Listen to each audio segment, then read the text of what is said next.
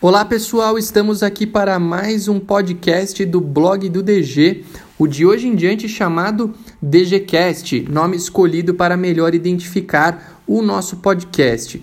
Quero convidá-los a conhecer o blog www.blogdodg.com.br, assim como as nossas outras redes sociais, Instagram, YouTube e Facebook. O tema do nosso podcast de hoje é o protesto, mais especificamente o conceito de protesto. Quem escolheu esse tema foram os nossos seguidores, por intermédio de uma enquete no Instagram, na qual o protesto venceu o testamento. Em breve falaremos também sobre o testamento. Mas para falar sobre o protesto e especificamente sobre o seu conceito, é muito importante conhecermos a Lei Federal 9492 de 1997, a famosa Lei do Protesto, que completou 20 anos no ano de 2017. Essa lei nos fornece um adequado conceito legal no artigo 1 que afirma que o protesto é o ato formal e solene pelo qual se prova a inadimplência e o descumprimento de obrigação originada em títulos e outros documentos de dívida. Parágrafo único. Incluem-se entre os títulos sujeitos a protesto as certidões de dívida ativa da União, dos Estados, do Distrito Federal, dos municípios e das respectivas autarquias e fundações públicas. O conceito legal de protesto nos fornece três informações extremamente importantes. A primeira delas é que o protesto, diferentemente do que muitos pensam, não é uma cobrança, mas sim uma publicidade que se dá a uma inadimplência e a um descumprimento de obrigação. Por que o protesto é confundido com cobrança?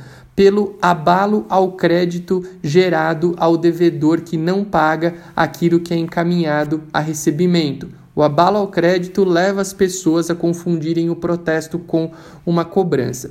Falamos que o protesto é uma publicidade oriunda em inadimplência e descumprimento de obrigação. Qualquer inadimplência e descumprimento de obrigação? Não, aquelas originadas em títulos e outros documentos de dívida.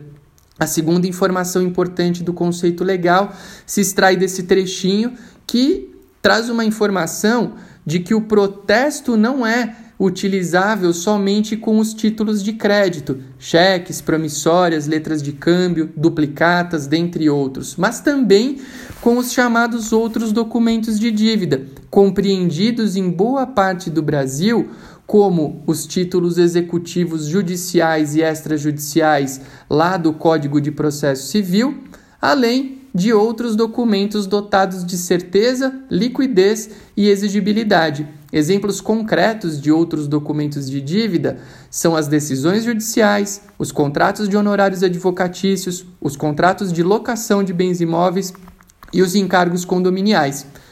Terceira e última informação importante que trazemos do conceito legal é que o protesto pode ser utilizado pelo poder público para o recebimento de valores a ele devidos, União, Estado, Distrito Federal e municípios.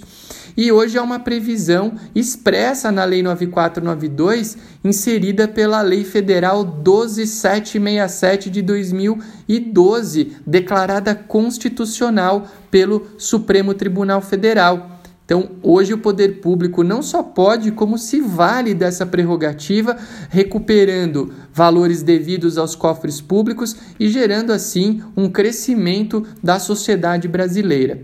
Essas são informações que trouxemos com origem no conceito legal do protesto. Eu espero que vocês tenham gostado do material. Quero saber novas sugestões de temas que vocês tenham, se estão gostando do trabalho desenvolvido e por hoje ficamos por aqui. Muito obrigado e até o nosso próximo podcast.